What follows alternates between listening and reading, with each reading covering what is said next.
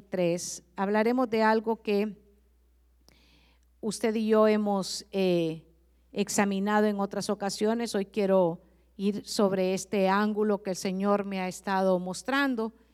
Y, y este es un consejo, un consejo que creo es aplicable para todos nosotros. Y yo le voy a decir por qué es aplicable para todos nosotros. Primero porque eh, Dios habla a su pueblo a través de su Santo Espíritu. Y el apóstol Pablo le da este consejo a su discípulo, a Timoteo, y le habla del carácter de los hombres de los últimos, de los días postreros. Y eso es exactamente el tiempo en que nosotros estamos viviendo. Así que sin más quiero ir y dice, también debes saber esto, que en los postreros días vendrán tiempos peligrosos, porque habrán hombres amadores de sí mismos, avaros, vanagloriosos, soberbios, blasfemos, desobedientes a los padres, ingratos, impíos y sin afecto natural, implacables, calumniadores, interperantes, crueles, aborrecedores de lo bueno. Y eso es exactamente, amados hermanos, lo que hoy en día nosotros nos está tocando ver. Eso es lo que a nosotros nos está tocando vivir. Pero le dice el consejo, tienes que saber esto, que ese va a ser el carácter con el que se van a tener que enfrentar los creyentes con los hombres de los postreros días y qué es lo que nosotros debemos, eh, nosotros debemos de, saberlo, conocerlo, y nosotros tenemos que prepararnos espiritualmente. Y yo lo felicito a usted que viene el día viernes, porque viene usted a, tomar una doble dosis de la palabra del Señor y los que lo toman en las casas de refugio en medio de la semana, sea lunes o sea miércoles o sea martes o sea jueves, Gloria a Dios porque usted está constantemente llenando su vida espiritual con la palabra de nuestro Señor Jesucristo. Yo quiero decirle que al Señor le cuando cuando nos nos eh, rescató, cuando él nos salvó, él puso su Santo Espíritu en nuestro ser.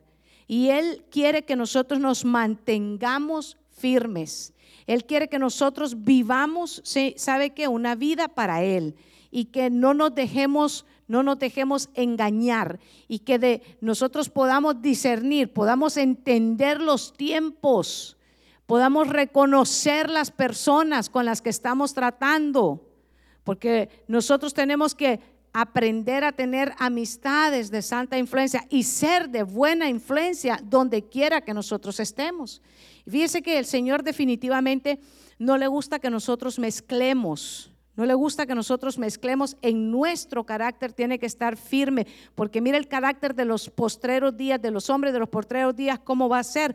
Ahí dice que van a ser aborrecedores y eso es exactamente las consecuencias de lo que nosotros vemos de tanta violencia en la nación pero habla también en, esa porción, dice que van a haber hombres que van a, les va a gustar andar hablando de otros, y eso es terrible. Fíjese que Isaías 59, en el verso 9, nosotros siempre meditamos bien hermoso en esa porción. Pero a mí me gusta mucho Isaías 59 cuando la leí en la NB, NBB y dice, cuando me invoques, yo le responderé. Si gritan pidiendo ayuda, yo les diré, sí, aquí estoy. Si ustedes hacen desaparecer la opresión y si dejan de causar a los demás y de levantar calumnias. Fíjese que eso es exactamente, el Señor nos lo, lo demanda para escuchar nuestra petición. Este, eh, en el libro de Isaías está diciendo que Él va a estar atento. ¿Quiénes no aman, hermanos? Que apenas usted ha levantado su clamor, usted siente aquella paz que inunda su corazón, que sabe que Dios está recibiendo su clamor. Pero dice que para eso nosotros debemos de quitar de nuestro vocabulario las calumnias. Y esa es parte del carácter de los hombres de los postreros días van a ser calumniadores. Ese, ese sello de, de calumnia tiene que desaparecer de nuestro corazón porque no podemos tener, no podemos aceptar en nuestro corazón que hayan mezclas. ¿Y por qué, pastora? Porque nosotros somos, ¿sabe qué? La iglesia le pertenece a Cristo y es Cristo el que vuelve por su iglesia. Y el Señor quiere que usted y yo estemos siempre preparados para su venida. Y el Señor no quiere que hayan manchas en nuestro corazón. Y si hay manchas en nuestro corazón, esta es la noche en la que nosotros le podemos decir al Señor, cambia mi corazón, límpiame. Yo no quiero tener en mi corazón esas señales, esas esas cosas que practican los hombres de los postreros días. En Éxodo, en el capítulo 15, verso 26, usted sabe que nosotros nos vamos al Antiguo Testamento porque sabemos que allí, hermano, hay un consejo que Dios trae después al Nuevo Testamento que se hace para nuestro, para nuestro tiempo. Pero en el Antiguo Testamento marca eh, una una forma que Dios estaba hablándonos ya desde tiempos antiguos, diciéndonos qué es la voluntad, cuál es el camino que el Señor quiere que nosotros andemos. Y en el Éxodo 15, verso 26, dijo, si escuchas atentamente la voz de tu Dios y haces lo que es recto ante sus ojos, y escuchas sus mandamientos y guardas todos sus estatutos, no te enviará ninguna de las enfermedades que envié sobre los egipcios, porque yo, el Señor, soy tu sanador. Hemos reflexionado en todos los años, pero especialmente 2020, 2021, cómo hemos tomado y hemos amado esta promesa del Señor para nuestra vida. Y es precioso decir, Señor, tú eres mi sanador, porque es verdad, porque Dios es fiel. ¿Cuántos dicen, amén? Dios es fiel. Y Él no va a fallar a sus promesas. Pero el Señor también sabe que hay una parte que Él demanda de nosotros. Hay algo que Él quiere que nosotros pongamos atención a su consejo, que inclinemos nuestro oído y que amemos, amemos su palabra, sus estatutos, lo que Él ha dejado, ¿sabe qué? Escrito para el bien de nuestra vida. Y es hermoso, porque Dios, el propósito, el plan de Dios para el hombre es bendecirlo. Y el plan nuestro es obedecer si nosotros oímos y obedecemos, porque una cosa es oír. Yo conozco, hermano, por todos esos años que nos ha tocado estar ministrando la palabra del Señor y es un gran privilegio. Sé que he visto mucha gente que ha escuchado muchos mensajes y repiten la Biblia, pero no la practican. No la practican. Y no es lo mismo, eh, eh, amado hermano, que usted conozca, conocer y repetir la Biblia no es suficiente, es vivirla, es vivirla, es practicarla. Es decir, ¿qué es lo que le agrada al Señor? Eso es lo que voy hacer si lo oyes y lo pones por obra. Entonces tenemos que ser unos oidores que lo que oigamos que agrada al Señor, eso vamos a aplicar a hacer. Y lo que sabemos que a Dios le desagrada, eso tiene que ser erradicado de nuestra vida. No tiene que ser nuestro, nuestro eh, eh, constante vivir, estar cayendo en la misma situación. Porque si eso está aconteciendo es porque no le hemos permitido al Señor que haga la obra completa en nosotros. Es de aquellas personas que van lloran y se vuelven a su casa igual y ese no es el plan de Dios para nosotros. Dios quiere perfeccionar su obra en nosotros. Fíjese que me gusta en el, en el Evangelio de Mateo, en el capítulo 13, verso 39, Jesús está explicando. ¿Quiénes aman cuando Jesús explica? Porque ya de verdad, si, si no lo entendemos cuando Jesús lo está explicando, de verdad que no lo vamos a entender de ninguna manera.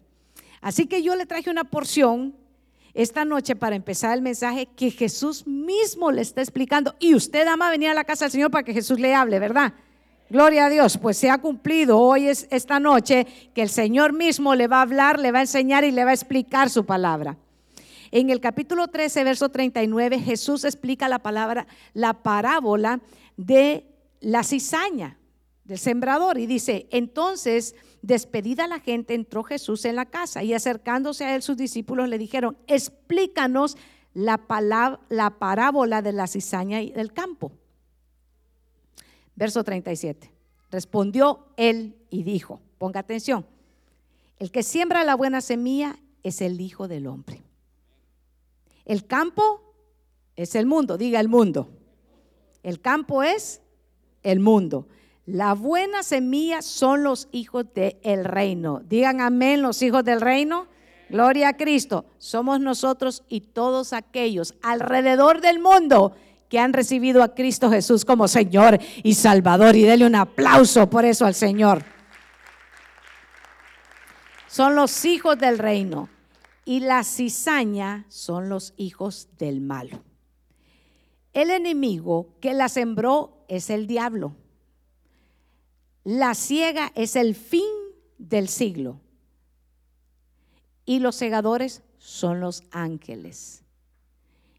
Recuerde la palabra que acabamos de leer en 2 de Timoteo, que decía que en los postreros días, y esta, esta porción que estamos leyendo es del fin del siglo. Está hablando de tiempos, diga tiempos finales, tiempos finales. De manera que como se arranca la cizaña y se quema en el fuego, así será en el fin del siglo. Enviará el Hijo del Hombre a sus ángeles y recogerán de su reino a todos los que sirven de tropiezo y que hacen iniquidad. Y serán echados en el horno de fuego y ahí será el lloro y el crujir de dientes. Entonces los justos resplandecerán como el sol en el reino de su Padre, y el que tiene oídos para oír, oiga. Y el que tiene entendimiento en esta casa, entienda. Jesús mismo está explicando que hay dos, dos clases de semillas sembradas en el campo, y el campo es el mundo. Pero dice que están los hijos del reino, pero que el diablo, ahí dice la palabra, aunque yo sé que en este tiempo a la gente no le gusta que les prediquen del diablo, porque después no pueden dormir. Pero aquí no pasa, diga. Pero el Señor Jesús lo habló. Y si el Señor Jesús lo habló es porque Él quiere que nosotros lo entendamos. Dice, el que tiene oído para oír, oiga. Y dice que ellos son comparables a la mala semilla, a la cizaña, que va a crecer junto, junto al trigo. Y aunque se parecen, no son lo mismo. Y la cizaña, ¿sabe usted que, que es una semilla también? Pero esa semilla cuando se procesa y alguien se la come, se envenena. Porque no es digerible para el cuerpo. Pero así se convierte también toda clase de inmundicia y toda clase de murmuración cuando nosotros la vivimos comiendo constantemente en nuestra vida. Lo que nosotros tenemos que comer es la palabra de Dios. Es la palabra de Dios la que nos fortalece. Es la palabra de Dios la que nos da la revelación. Es la palabra de Dios la que es lámpara a nuestros pies y lumbrera a nuestro camino. Es la palabra de Dios la que nos enseña y nos indica la verdad. Es nuestra ancla para que nosotros no seamos movidos por cualquier viento de doctrina. Es ahí donde tiene que estar nuestro corazón y nuestra convicción. Es en la palabra del Señor. Ese es el alimento de los hijos del reino. No es la cizaña. Porque si come cizaña, entonces se va a estar envenenando a sí mismo y se va a estar engañando a sí mismo y en lugar de crecer espiritualmente se va a detener en su crecimiento. Y es peligroso porque esa es una de las conductas de los hombres que no buscan del Señor en los postreros tiempos. Quien siembra la semilla es el diablo. El que, el que se dedica a acusar ¿Sabe que así se le conoce también entre sus, entre sus múltiples facetas? Al diablo se le conoce por el acusador. El acusador y el acusador de los hijos del reino. Dice Apocalipsis 12 en el verso 10. Oí una gran voz en el cielo que decía, ahora ha venido la salvación, el poder y el reino de nuestro Dios y la autoridad de su Cristo porque el acusador de nuestros hermanos, el que los acusa delante de nuestro Dios día y noche, ha sido arrojado. ¿Y a dónde fue arrojado? Al mundo. Entonces, de ahí que Él continúa. Esa es una estrategia que Él utiliza continuamente. Hoy he rogado al Señor para que Dios nos dé sabiduría y aprendamos a reconocer cuáles son los el carácter que Dios quiere que esté formado en nuestra vida y qué tiene que ser desechado de nuestro corazón para ser formados a la imagen de Cristo. Es él el modelo que nosotros tenemos que seguir. Yo conozco ahora tantos jóvenes y jovencitas que buscan modelos distorsionados y equivocados, que se están dejando influenciar por lo que no es bueno. Y por eso es que el carácter en este tiempo está sufriendo tanto. La cizaña es una semilla que se muele y es, es un veneno. Y el maligno es el que la ha sembrado. En el verso 39 de Mateo 13 dice, el enemigo que la sembró es el diablo. Esto es, esto es literal, esto ya sucedió. ¿Y quién es el diablo, pastora? Usted lo conoce como el maligno. Le, voy a, le traigo una definición de lo que es un diccionario en el cual usted puede encontrarlo en los diccionarios que, dan los ejemplos en, teología.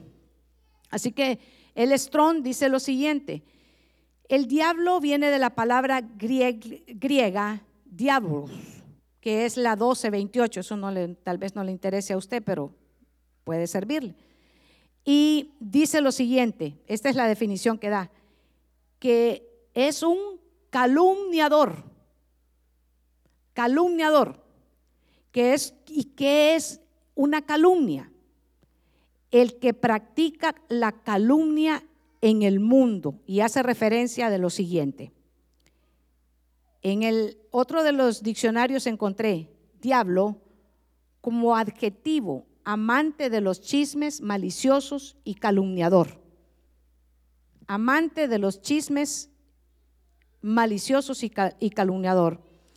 Y que diablo es el que en medio de los hermanos a quienes los vive acusando, vive acusando en medio de los hermanos. Él puede influenciar a gente que está buscando sinceramente de Dios para que actúen de una manera errónea. Uno de los que fue influenciados y, fue influenciado por él fue Pedro. Y recuerde que Jesús mismo, nuestro Señor, le reprendió y le dijo, apártate de mí, Satanás, porque no pones tu mirada en las cosas de arriba, sino en las cosas de la tierra. Esa es una, una influencia en alguien una influencia del diablo en alguien que está buscando sinceramente a Dios. Pero para Pedro hubo una oportunidad, porque fue reprendido y él entendió y se apartó de ese mal.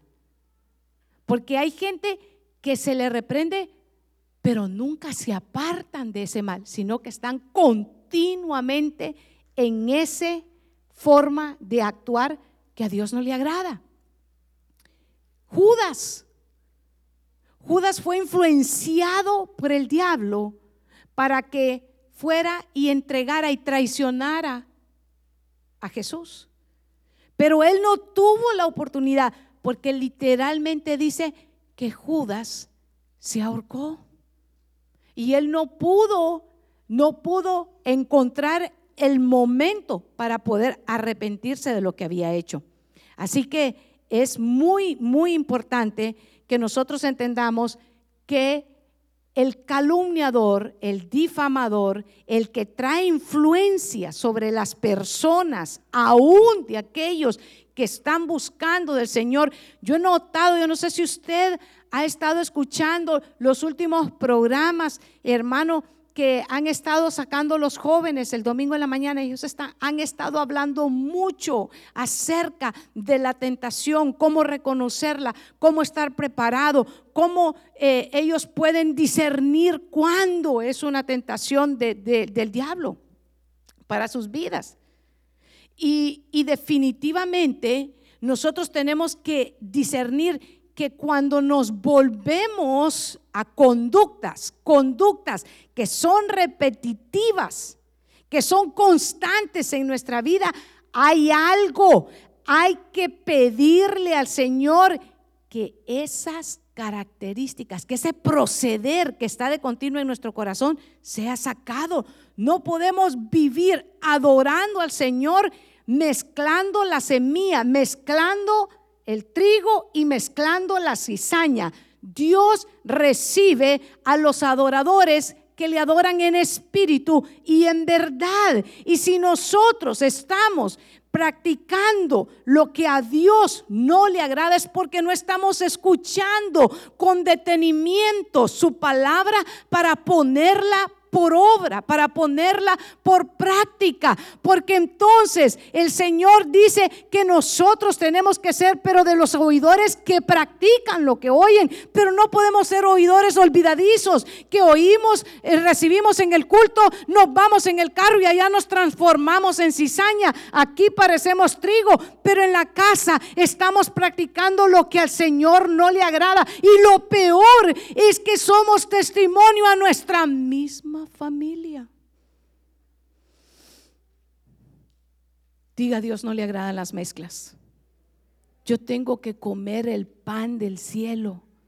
Si como pan del cielo, de la abundancia que hay en mi corazón, va a hablar mi boca. Si hay abundancia de cizaña en mi corazón, ¿qué va a hablar? Calumnias. Y si hablo calumnias, mi Padre entonces no es Dios.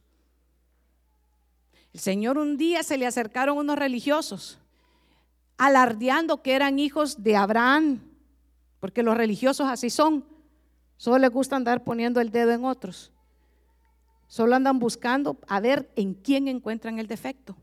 Y los religiosos encontraron el defecto nada más y nada menos que en Jesús. Y le dijeron, nosotros somos hijos de nuestro padre Abraham. Y el Señor les dijo, ustedes si fueran hijos del padre Abraham, las obras de Abraham harían. Pero ustedes son hijos de vuestro padre el diablo, les dijo. Por aquellos de los que dicen, ay, es que a mí me encanta que me hablen solo de amor, pastora. ¿Por qué predica así? Porque Jesús, cuando tuvo que reprender, reprendió también. Dice que, fíjese que, veamos que el Señor nos, enseña en su palabra en Juan, en el capítulo 8, verso 44. Aquí está lo que le estaba platicando, Juan 8, 44. Por aquellos de que no, pastora, no está, sí está. Vosotros sois de vuestro padre el diablo, y los deseos de vuestro padre queréis hacer. Él ha sido homicida desde el principio y no ha permanecido en verdad, porque no hay verdad en él cuando habla mentira, de lo suyo habla, porque es mentiroso y padre de mentira. Esto le está hablando Jesús con los religiosos y les está diciendo que aunque ellos se consideraban hijos de Abraham, sus actuaciones decían que estaban lejos de ser hijos de Abraham. El que calumnia, el que habla mentira saca de lo que hay en su corazón. Yo tengo que comer la palabra de Dios. Si como la palabra de Dios y practico la palabra de Dios, agrado y hago la voluntad de Dios. Y si hago la voluntad de Dios, mi Padre Celestial también recibe mi adoración, recibe mis peticiones, recibe mi ofrenda, recibe todo lo que hago para Él. Pero nos engañamos a nosotros mismos cuando creemos que estamos, sabe que haciendo la voluntad de Dios, pero estamos practicando la calumnia. estamos practicando la mentira. Estamos practicando ser gente, pretendiendo ser gente religiosa, que exteriormente dan apariencia de algo, pero interiormente están lejos de ser hijos de Dios. Y ese es exactamente el carácter de lo que dice la palabra del Señor, que serán los, los postreros días. Y los que calumnian, definición, ¿sabe usted qué es una calumnia? Porque el calumniador ya sabe quién es, el diablo, ¿verdad? Que Dios lo reprenda. Pero usted sabe qué es una calumnia. La calumnia es una acusación falsa y malintencionada que hacen en contra de otra persona. Esa es una calumnia. Así que el que vive calumniando y le dice que es cristiano, no es cristiano. Usted tiene, tiene cómo decirle, si sigues calumniando, no eres hijo de Dios, eres hijo del diablo, porque el diablo es el que practica la calumnia. Y dice que es una persona que constantemente está acusando, constantemente está calumniando. No obstante, la finalidad de la calumnia es generar la es una difamación moral. Es daña, daña mucho y daña tanto al que está difamando como el como al que está siendo afectado. Entonces, esa es una práctica que nosotros debemos, y yo le voy a llevar a la escritura. Le voy a llevar a la escritura porque encontré, hermano, una enseñanza eh, tan preciosa en segundo libro de Samuel, capítulo 19, verso 27. Venga conmigo. Y usted ha escuchado y, es tan hermoso para aquellos que, no lo han eh, leído últimamente, segundo libro de Samuel, eh, en el capítulo 19, verso 27, está hablando de Mefiboset. Y usted recuerda quién era Mefiboset. Mefiboset era el nieto de Saúl. Y recuerde usted que Mefiboset dice que, que él estaba siendo cuidado por, por una, en este tiempo podríamos decir, un nani, una, niñera. Y lo que sucedió fue que a él lo dejaron caer y él queda lisiado de sus pies. Entonces eh, eh, Mefiboset queda minusválido y, no podía valerse por, sí mismo. Recuerden, en aquel tiempo no habían sillas de ruedas. Entonces él queda postrado y ah, llega un momento en que David quiere hacer misericordia. Y, él, y él dice, ¿ha quedado alguien de la casa eh, de Saúl. Ha quedado alguien, eh, recuerda que él hizo un pacto con, con, su amigo Jonatán y, él dice, hay alguien y, viene un siervo que, está atendiendo a, a Mefiboset y ese siervo le dice, sí, ha quedado uno y, y él hace y dice David, David practica, mire, eh, es tan, tan, tan hermoso en esa porción que David dice, yo quiero hacer misericordia. Y lo trae a su mesa y le dice, no vas a tener que preocuparte. Y, y Mefiboset es llamado a comer a la mesa del rey todos los días de su vida. Y es una hermosa enseñanza para nosotros, porque así el Señor nos encontró cuando nosotros estábamos muertos, sin delitos y en pecados. El Señor nos lavó, el Señor nos transformó, el Señor puso en nosotros un nuevo corazón. Y no solo hizo eso, sino que nos dio salvación y vida eterna. Y cuando estábamos muertos en delitos y en pecados, el Señor nos hizo libres a través de quién? De la sangre de Jesucristo, del decreto de muerte, del decreto de maldición que había sobre nosotros y puso gracia y puso favor y puso su voluntad sobre nosotros. Así que esa es una sombra bien hermosa, esa es una enseñanza bien hermosa acerca de que David lo manda a traer y ahí está en su casa, pero llega un momento en el cual David está pasando una situación bien diferente, muy diferente, muy adversa. No es uno de sus enemigos, no es Saúl el que lo anda siguiendo, sino que su propio hijo Absalón. Y está sucediendo que cuando él sale huyendo, porque Absalón viene a pelear contra él, quiere, quiere matarlo para quedarse él como rey. David no quiere enfrentarse con Absalón, no porque no pudiera enfrentarse con él, sino porque no quiere hacerle daño a Absalón. Siempre he visto esa, esa actitud de, de David tan hermosa, que cuando pudo matar a Saúl, a pesar de todo lo que le hacía, no lo hizo. Y cuando podía destruir a Absalón, cuando Joab le decía a uno de sus generales, déjame que yo termine con él, él decía, no. Entonces está saliendo de Jerusalén, él está huyendo de Jerusalén, David está saliendo de Jerusalén y en ese momento aparece un hombre que se llama Simei. Y cuando David va huyendo, Simei lo va insultando. Y Simei le va diciendo, hombre de violencia, qué bueno que te esté pasando esto, qué bueno que un hijo tuyo es el que se está... ¿Se puede imaginar qué cuadro más terrible el que está pasando en ese momento en, en la vida de David? Lo estaban difamando, lo estaban insultando, lo estaban haciendo trizas, ya su corazón de por sí estaba hecho pedazos por lo que su hijo Absalón estaba haciendo y es ahí cuando encontramos en este momento a David. Y viene el siervo de Mefiboset al encuentro de David y le trae, ¿sabe qué? Le trae unas, unos eh, presentes, le trae pan y le dice, aquí traigo, y le, y le dice todo lo que le está trayendo y, y David queda viendo y le dice, ¿y tu Señor dónde está? Y el siervo le dice, no, mi señor no vino. Mi señor se quedó en Jerusalén y dijo, este es el momento en el que voy a quedar como rey. No va a ser Absalón y no va a ser David, voy a ser yo. Y David solo se va con eso en su corazón. Ha sido insultado por Simei.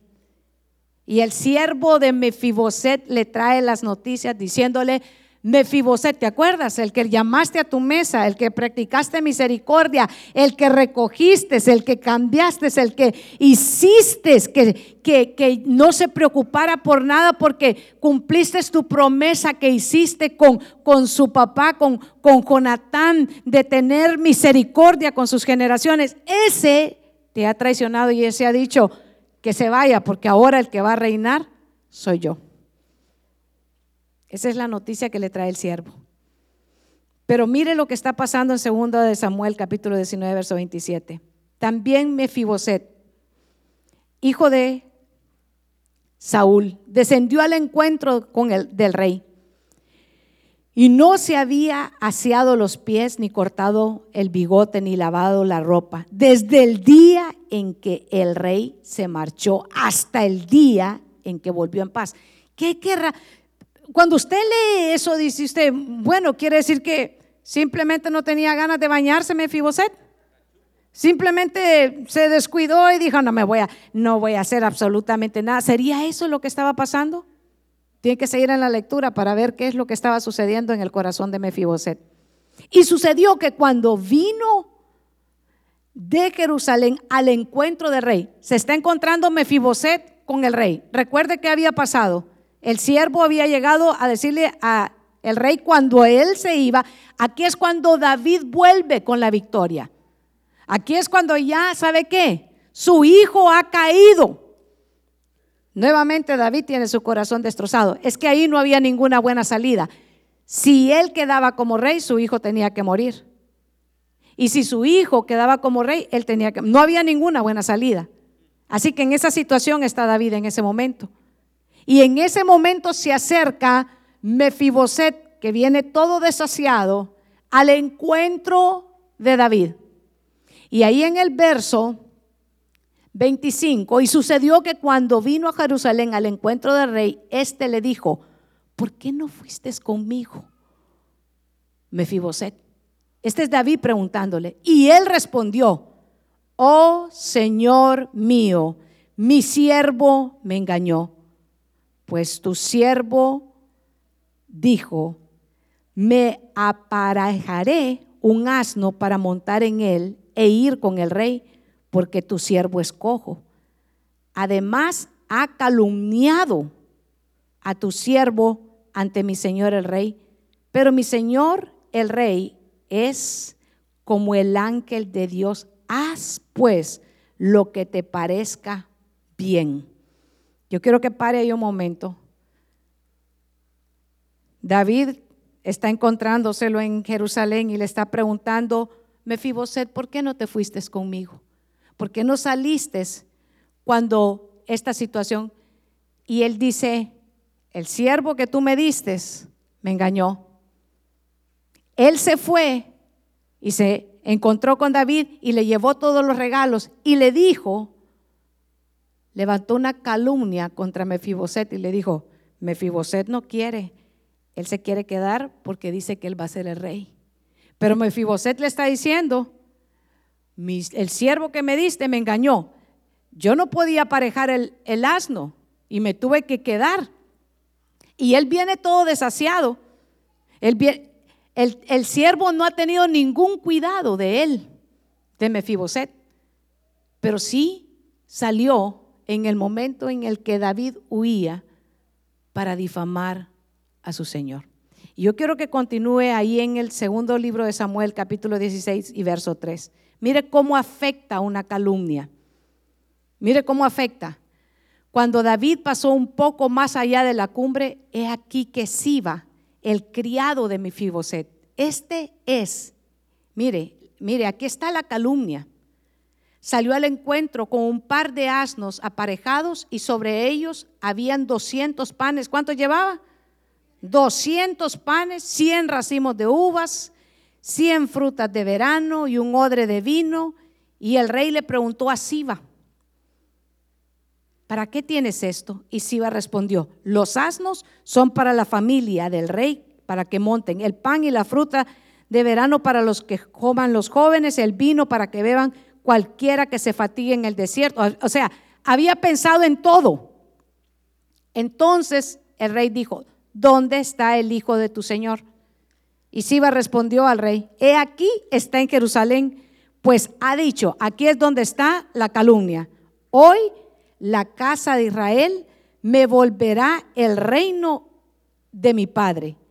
Y el rey dijo a Siba, he aquí, todo lo que pertenece a mi Fiboset es tuyo. Y Siba se inclinó y dijo, halle yo gracia ante tus ojos, oh rey, mi señor.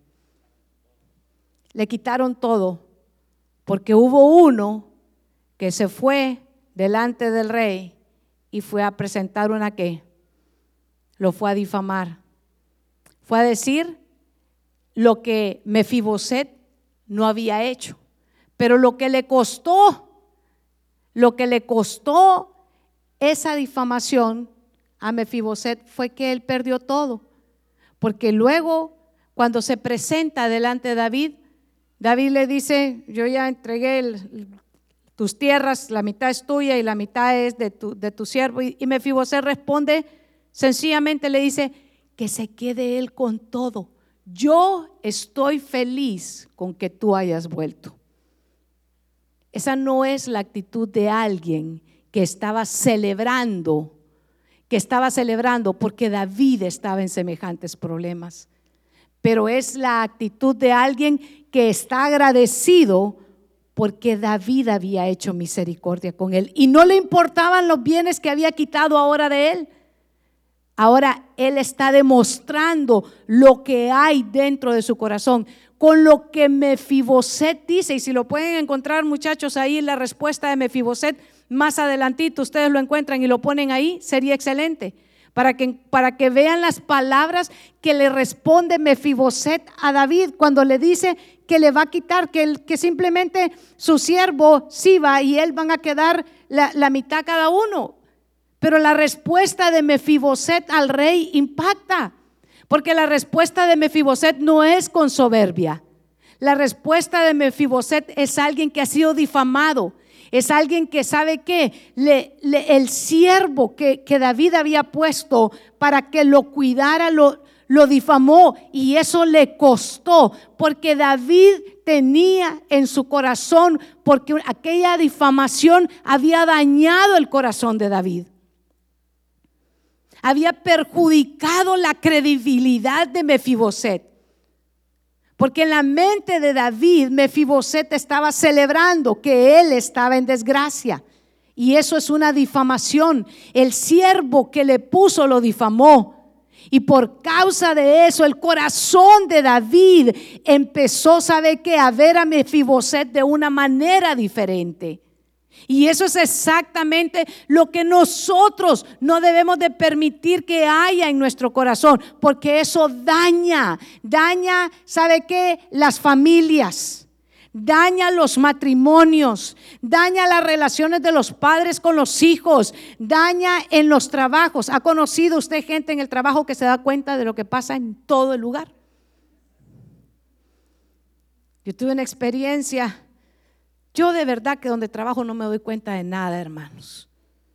Nada de, la vida personal de la gente. Me doy cuenta de todo los, lo que tengo que hacer.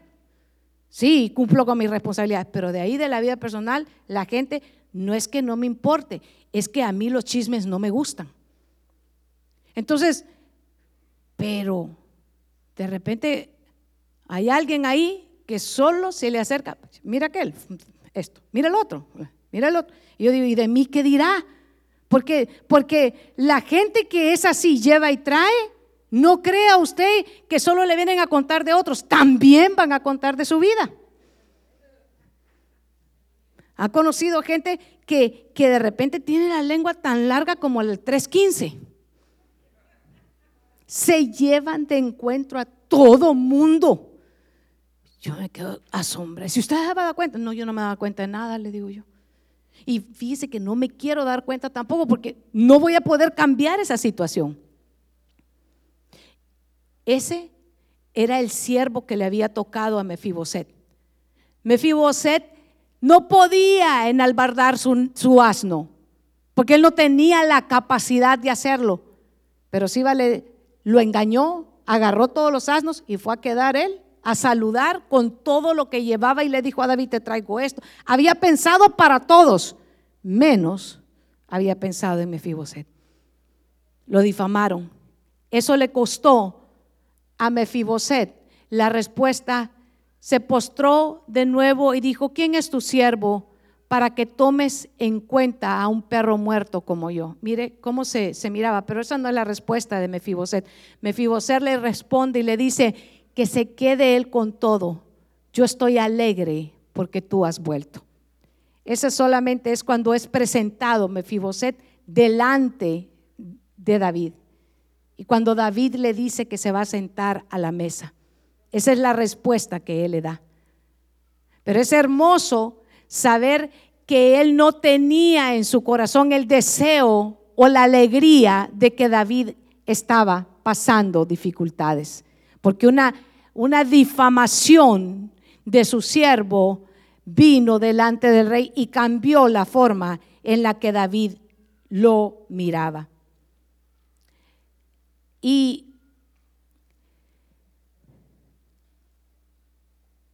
es en números, en el capítulo 13, verso 32, que quiero que medite para terminar esta noche. Quisiera, en lo que los muchachos encuentran, ese otro verso. Números 13, 32.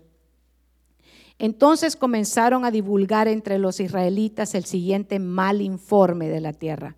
Aquí hay otra difamación.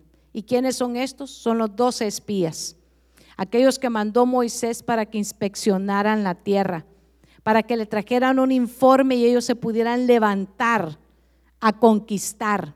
Mire lo que puede ocasionar que nosotros nos detengamos en el caminar. Es que, hermano, esto se mira como, sí, eso es lo que van a, van a practicar los hombres de los postreros tiempos, van a, van a ser difamadores, van a ser eh, malos hijos. Pero, pero, ¿qué si nosotros no estamos avanzando, creciendo, madurando espiritualmente? Es porque hemos creído los malos informes, porque los malos informes dañan los corazones. Segunda de Samuel 19:30, ¿qué dice? Mefiboset dijo al rey que él tome todas, ya que mi señor el rey ha vuelto en paz a su propia casa. Que el señor el rey le, dice, Mefiboset dijo al rey que él tome todas, ¿de qué están hablando? De las tierras, ya que mi señor el rey ha vuelto en paz a su casa. La difamación de Siba, del siervo, le costó a Mefiboset nuevamente quedar sin nada. Pero ¿sabe qué? Muestra el corazón de Mefiboset. Muestra que la intención de él nunca fue, ¿sabe qué? Alegrarse por el mal que le estaba sucediendo a David. Cuando tu enemigo cayere, dice la palabra del Señor, que cuando tu enemigo cayere que hay que hacer fiesta en la casa. Cuando tu enemigo cayere que, ya ves, sabe, es que le pasó por perverso. Cuando tu enemigo cayere dice, hay que ir delante de él y decirle, vistes que el que la hace la paga. Así dice la palabra que hay que hacer. Cuando tu enemigo cayere dice, no se alegre tu corazón. No, pastora, yo nunca me alegro de que él. Números 13, 32. Entonces comenzaron a divulgar entre los israelitas el siguiente mal informe. ¿Y qué es una difamación, hermano? Es un mal informe. Y mire, la tierra que atravesamos y exploramos devora a todo aquel que vaya a vivir ahí. Mire, lo que estaban diciendo. Estos eran diez, porque acuérdense que Caleb y Josué tenían que otro espíritu. Ellos no llevaron el mal informe, ellos no eran difamadores, pero diez de los doce sí eran. ¿Qué proporción la que hay ahí, verdad? De doce, diez. Todos los habitantes que vimos son enormes hasta habían gigantes, los descendientes de Anac. Al lado de ellos nos sentíamos como saltamontes, así nos miraban ellos. ¿Cómo dice esa, esa porción? ¿Están? ¿Ponen las citas? ¿Sí? ¿No tienen? ¿Sí? Bueno, aquí está, 1332, 1333, 1333 hasta el 33. Sí, Vimos ahí también, ahí está el 33, ahí lo habías puesto, hijo. Vimos también ahí a los hijos de Anac, que son parte de la raza de los gigantes, y a nosotros nos pareció que éramos como langostas. Y así parecíamos ante sus ojos. Diez de doce, cuando vieron, llevaron un informe malo. A causa de ese informe, el pueblo se detuvo. Porque escucharon más la versión de los que difamaban. Sí, habían gigantes, sí, pero no todos eran gigantes. La tierra se devoraba a, los habitantes, no porque había gente ahí, ¿cómo se iba a devorar la tierra a todos sus habitantes? Si ahí había gente. Entonces no era cierto el informe que llevaba. En parte ellos lo acomodaron. ¿Ha conocido gente que acomoda todas las versiones a lo que ellos piensan? es que fíjese que el fulano me... Todo, ellos son las víctimas de todo. Son angelitos, nunca hacen nada malo. Todo el tiempo andan apuntando los defectos de otros. Ese es un difamador. Y los difamadores no comen la semilla del trigo, que es la palabra de Dios, sino que están llenos de qué? De cizaña, porque de la abundancia del corazón habla la boca. Usted y yo tenemos que vivir y acercarnos y hacernos compañeros de gente que amen la palabra de Dios, que vivan la palabra de Dios, que estén, ¿sabe qué? Constantemente amando, practicando la palabra de Dios y diciéndole al Señor, esto es lo que agrada a mi Padre Celestial, esto es lo que yo voy a hacer. En esto es lo que nosotros tenemos que poner nuestro corazón y poner nuestra intención, es perseverar en lo que es el camino recto del Señor. Porque el mal informe Va a dejar de estar, habrá que en la iglesia vamos todos a, poder, hermanos, solo ser trigo. No, va a haber cizaña. Va a haber gente que va a venir y va a decir, no me gusta el color de las sillas. No me gusta el color del edificio. No me gustan. Y empiezan y entran y especialmente encuentran todos los defectos en los que servimos. Obviamente los van a encontrar porque son los que más nos miran. Porque el que no hace nada, ¿y qué le puede criticar si no hace nada? Hace nada de nada. Entonces no hay nada que decir. Pero si usted sirve, si yo sirvo, siempre va a haber algo que no le va a agradar a alguien, si no es el tono de voz, va a ser el, cabello, si no es el, si no es, es que no me gusta la versión de la Biblia que utilizó, es que no me siempre van a encontrar, pero sabe que depende del ojo, si el ojo de nosotros está con luz, las cosas las vamos a ver a través de los ojos de Dios. Pero si nuestro ojo está dañado, si nuestro ojo está oscuro, si nuestro ojo sabe que está buscando solo el defecto, lo vamos a encontrar siempre. Porque estos diez hombres encontraron el defecto en la tierra, pero Caleb y Josué dijeron, sí, hay gigantes, pero el Señor está con nosotros, pero Dios nos va a entregar. Si nosotros agradamos al Señor, el Señor nos va a entregar la tierra por heredad. Preocupémonos de agradar al Señor. Si agradamos, si caminamos conforme a lo que Dios le agrada, seguramente Dios va a pelear la batalla por nosotros y nosotros estaremos tranquilos. Pero el mundo los, israelitas no le creyeron, creyeron más el informe de los difamadores. No, porque esa tierra no va a tragar. No, porque ahí no se puede, porque es que viera, ah, es que todos hablan inglés y, yo no puedo.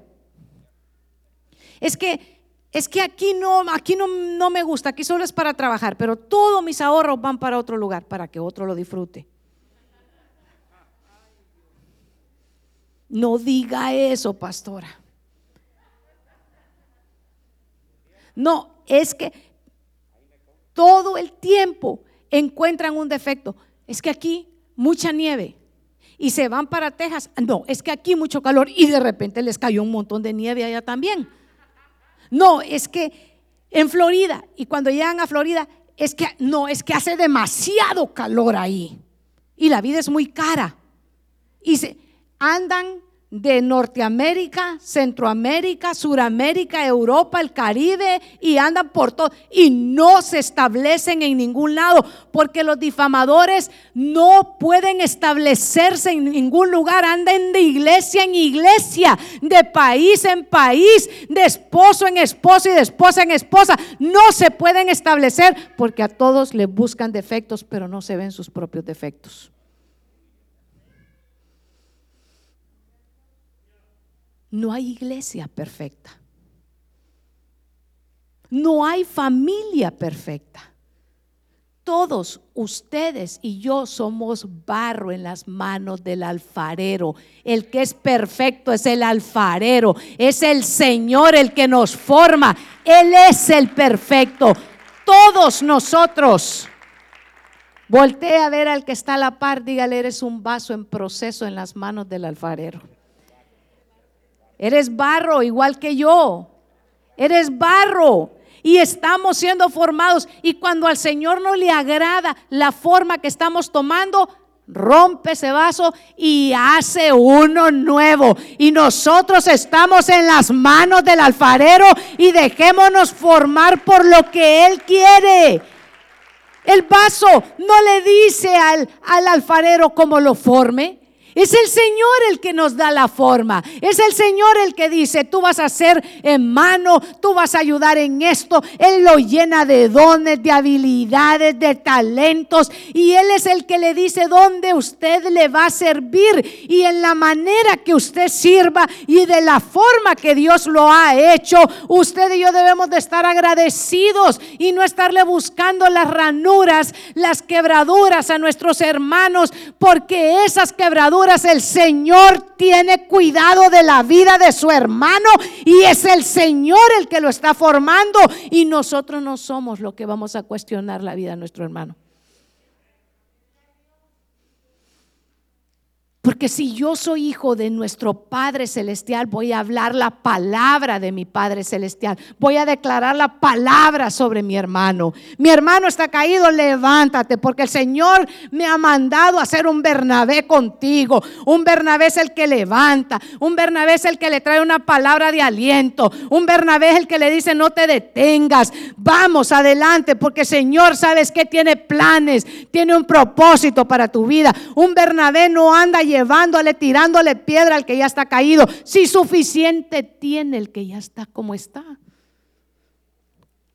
David tenía bastante cuando iba huyendo porque Absalón, yo creo que lo peor que le pudo haber sucedido a David es que su hijo mismo se rebelara. Creo que pasó más las aflicciones. Sabe que cuando Saúl lo perseguía, porque al fin Saúl no era su hijo, al fin Saúl era el rey, pero él siempre se cuidó de decir, líbreme Dios de levantar la mano contra el ungido de Jehová, aunque lo tuvo delante de él, aunque pudo hacerle daño. David siempre reconoció que tenía delante de él una autoridad y dijo, es Dios el que va a tratar con esa autoridad. No va a ser mi mano, no va a ser mi espada, no va a ser yo el que voy a mantar esa autoridad. Es Dios el que va a tratar con Saúl y Dios fue el que trató con Saúl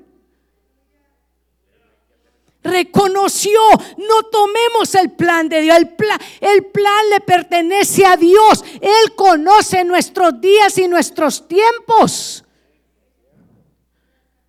David lo reconoció, pero cuando Absalón se reveló, el corazón de David estaba hecho pedazos.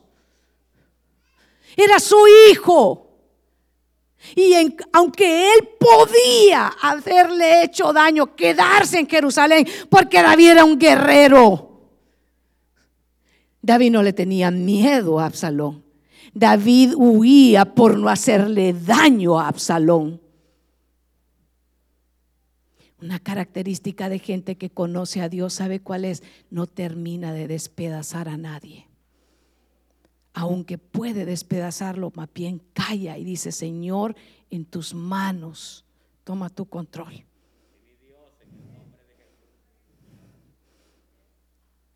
Señor, tú sabes, tú conoces. Preocupémonos por agradar a Dios y Él se encarga de defendernos. A veces nos ocupamos y nos ponemos tan ansiosos, es que yo le voy a demostrar a este y le voy a demostrar al otro y le voy a demostrar aquí y le puedes mostrar en mi pueblo que yo puedo hacer una, dos, tres casas y que tengo esto y que tengo lo otro. Y estamos hasta el, pero hasta aquí de deuda por estarle demostrando a la gente lo que no somos. ¿Por qué no nos preocupamos mejor? Atendamos lo que dice el Señor. Encomienda primero al Señor tus proyectos y Él se va a encargar de enderezar tus sendas. Preocúpate primero por buscar el reino de Dios y su justicia y todas las demás cosas van a venir por añadidura sobre nuestra vida. Preocupémonos por agradar a Dios. ¿Por qué me voy a estar preocupando por lo que piensa la gente si no estoy bien con Dios, si estoy convirtiéndome en un difamador de la gente, buscándole los defectos a la gente, señalando a todos? Cuando yo señalo, también me señalo a mí mismo porque estoy apuntando y estoy diciendo que solo le busco el defecto a todos. Hay mucho que podemos celebrar de nuestros hijos. No sé, sus hijos, depende de la edad, tienen cinco o seis clases. Saca tres C y una B. Pero ¿por qué tienes tres Cs? ¿Y la B que tiene? No se ve. No, es que deberías de sacar. Y no nos acordamos que cuando nosotros estábamos en esa edad, a ver qué nos resulta. Yo era excepcional, pastora, solo buenas calificaciones. Mm, presénteme a su mamá. Hasta que hable con ella y vea como Tomás sus calificaciones, entonces. Pero celebrarle, mira, ¿y eso fue lo mejor que hiciste? ¿Lo, lo, estudiaste? Sí, mamá, pues, gloria a Dios. Entonces voy a celebrar contigo. Pero todo el tiempo, estamos bien, es que, es que aquí hace mucho frío, es que aquí tal, es que aquí la comida no sabe como, como allá en, en mi extierra, pues todavía hay tiempo para volverse para su extierra. Hay tiempo. Es que tú no cocinas como mi mamá. Todavía hay tiempo para que se vaya para la casa de su mamá. Sí, Señor. Todo el tiempo. Es que, no, es que, no, para nada. Para nada, nada. Esto, esto no sabe cómo. Todo el tiempo. ¿Quién va a querer vivir con alguien que está insatisfecho, un calumniador que todo el tiempo le está buscando los defectos a otro y no se ve los defectos él mismo? Esta es la tierra que Dios nos ha entregado por heredad. Columbus es para Cristo Jesús. Esta casa que el Señor nos ha dado es casa de oración para todos los pueblos, asiáticos, afroamericanos, hispanos, anglos, de cualquier lengua, de cualquier lengua, no importa. El Señor nos ama a todos. Dejemos de estarle buscando los defectos a los demás, convirtiéndonos en difamadores de otros por el carácter que tienen los hombres en estos postreros días. Están buscándole los defectos a la gente por sus razas. Es que aquellos hacen esto, es que los otros son aquí. Que hermanos, eso ahí tiene que parar en nuestro. ¿Sabe que si usted encuentra un canal de televisión que le da las noticias y todo el tiempo está buscando y está señalando a otras razas, quítelo, sáquelo de su casa. No deje que envenene esa cizaña el corazón de su, de su vida y el corazón de su familia. Porque de tanto oír eso después nos convertimos hablando igual que ellos. Conviértanse ellos a ti, tú no te conviertas a ellos, dice el Señor. Porque de la abundancia del corazón, hermano, si usted solo tiene que conocer, tiene que hablar dos, tres minutos con alguien y usted va a saber de qué, de qué es lo que ha estado llenando su corazón. Si lo ha estado llenando de cizaña o lo ha estado llenando, ha estado comiendo el trigo. El trigo, hermano, es la materia prima para hacer el pan y el pan de vida es Cristo. Nosotros tenemos que comer la palabra de Dios, que es lo que nos alimenta todos los días. Si nosotros comemos la palabra de Cristo, vamos a hablar de Cristo. El mundo lo que necesita es que hablemos y que actuemos conforme a lo que Cristo nos ha enseñado. Tiene que ser coherente nuestro testimonio. Yo no le puedo ir a decir a otros, mira, ama a tu hermano, yo aborreciendo el mío en mi casa. Por favor. Mira, fíjate que trata bien a tu esposa y pegándole gritos a la esposa allá en la casa uno mira, debería, es que fíjate que, y no respetan al marido. Por eso es que ahora hay una epidemia de divorcios. Es una epidemia por la falta de respeto. La blanda respuesta placa la ira. Pero si encuentra a dos iracundos,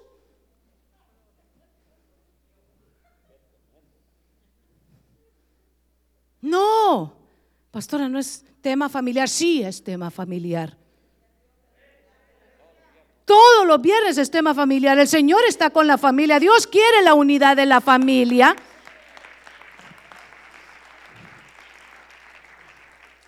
Levítico 19, 16. No andarás de calumniador entre tu pueblo. No harás nada contra la vida de tu prójimo. Yo soy el Señor.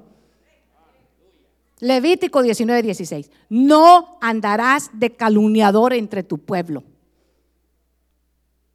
Márquelo en su Biblia. Nosotros somos pueblo de Dios. No tenemos que andar calumniando. Es difamar a la gente, es levantarle falsos, es estar, ¿sabe qué? Llevando cosas que, que las personas no han hecho. No andarás de calumniador no harás nada en contra de tu pueblo. Yo soy, esa es firma del Señor, esa es firma de Dios. Por eso es que muchos no pueden establecerse ni siquiera en su familia. No hay orden en su familia. Sus hijos están viendo un mal ejemplo en su casa. Triste que andan de iglesia en iglesia también. Ese es un mal ejemplo. Hay que afirmarnos y recordar que somos bienaventurados. Lo quiero terminar con Mateo 5:11. Cuando la gente los insulte, los persiga, hablen mal de ustedes por seguirme, sepan que son afortunados a los ojos de Dios. Pónganse contentos y alégrense porque van a recibir gran recompensa en los cielos. Así también fue como maltrataron a los profetas que vivieron antes de ustedes. ¿Cuándo somos bienaventurados? Mucha gente van a parar de difamarnos solo porque nosotros eh, somos cristianos. No, siempre van a haber difamaciones. Pero nosotros tenemos que ocuparnos de estar haciendo lo que agrada al Señor. Mire, hermano, le voy a decir, si lo difaman porque usted viene al culto, porque usted es aleluya, porque usted no anda bebiendo con ellos y emborrachándose, no os embriaguéis con vino, dice el Señor, en lo cual hay disolución. Antes bien, sean llenos del Espíritu Santo. Si lo difaman y si se burlan de usted, porque usted está haciendo lo que a Dios le agrada, usted es bienaventurado. Usted alégrese y usted gócese, porque por causa del Evangelio lo están a usted menospreciando. Pero Dios lo tiene a usted con ojos de estima. No se deprima.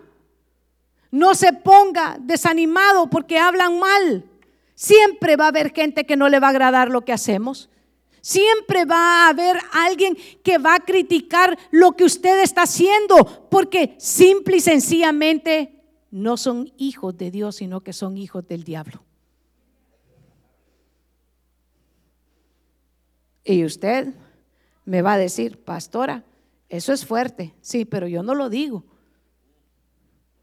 La palabra de Dios lo dice. Lo que pasa que en este tiempo no se quiere predicar ni del infierno, ni se quiere predicar del diablo. Y yo no predico el diablo, yo predico a Cristo. Y a Cristo resucitado. A Él predico yo. Pero como Cristo nos enseña y nos dice en su palabra que nosotros tenemos que declararlo como Él nos lo enseñó, por eso le enseño lo que le estoy enseñando en este día. Pero no le estoy hablando de que allá sucede en otros planetas. Sucede aquí en la tierra. Sucede aquí en el mundo. Porque el maligno ha sembrado una semilla diferente en el campo. ¿El campo cuál es, hermanos? Jesús le enseñó esta noche, sí le enseñó. Estaba conmigo en Mateo 13. ¿Qué le enseñó que es el campo? ¿Usted vive en este mundo? ¿Sí? Sí, usted no anda con el Curiosity allá en Marte, ¿verdad? Que acaban de... Yo, a mí, yo leo las noticias. Ahí anda uno allá en Marte, pero yo no creo que sea ninguno de nosotros. Yo creo que nosotros estamos en este mundo, pero no somos de este mundo. Amén. Nosotros estamos en el mundo, pero no somos del mundo. Oh, dos, gloria a Dios. Nosotros vivimos en este mundo, pero no somos de este mundo. Entonces en este mundo vamos a encontrar hijos del reino. Dígame, gloria a Dios. ¿Y vamos a encontrar hijos de quién? Entonces, entonces, ¿por qué no, no lo vamos a predicar si el Señor nos lo... Es Jesús explicándonos la parábola. Él está diciendo que hay hijos del reino y hay hijos del diablo, pero muchos ya no quieren predicar. Muchos ya no, tienen los oídos, ¿sabe qué? En, ¿Sabe qué? Así botados, no quieren escuchar. ¿Sí? Pero ahí está en la escritura, en este mundo. Por eso usted y yo tenemos que agarrar, ¿sabe qué? Vivir y agradarlo, buscar lo que le agrada al Señor. Y si son actitudes, porque hay actitudes que se repiten en nuestra vida. Todos los días llego a mi casa y solo busco a ver qué es lo que no hicieron, pero no celebro lo que hicieron. Llego a mi trabajo y encuentro solo defectos. Esas son actitudes que tenemos que pedirle al Señor. Señor, dame un corazón que yo pueda mirar con tus ojos, que yo pueda vivir conforme a lo que a ti te agrada. Quiero que suban los hermanos de, de alabanza esta noche. Es una enseñanza, es una enseñanza que puedes, ¿sabe qué? Es para que sea aplicable a nuestra vida. Es aplicable a nuestra vida. Ese mismo libro de Apocalipsis en el capítulo 9, en el capítulo 12, verso 9, en la pechita dice, regocíjense pues cielos y los que habitan en ellos. Regocíjense.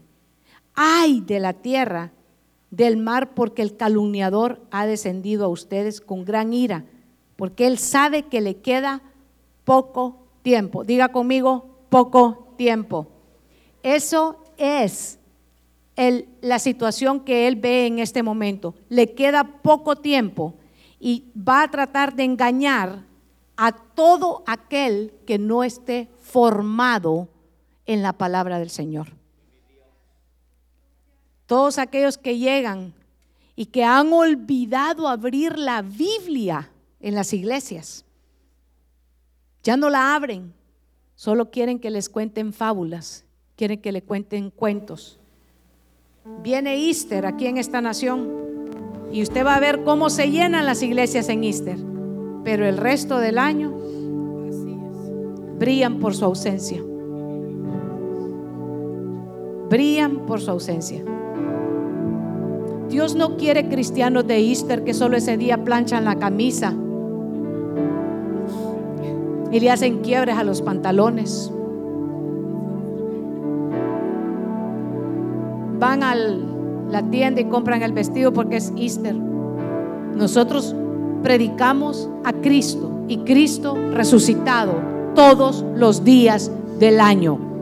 Todos los días de nuestra vida hasta que Cristo vuelva. Póngase de pie esta noche. Y yo quiero que oremos juntos para renunciar a toda calumnia. Que no, que no tenga cabida en nuestro corazón.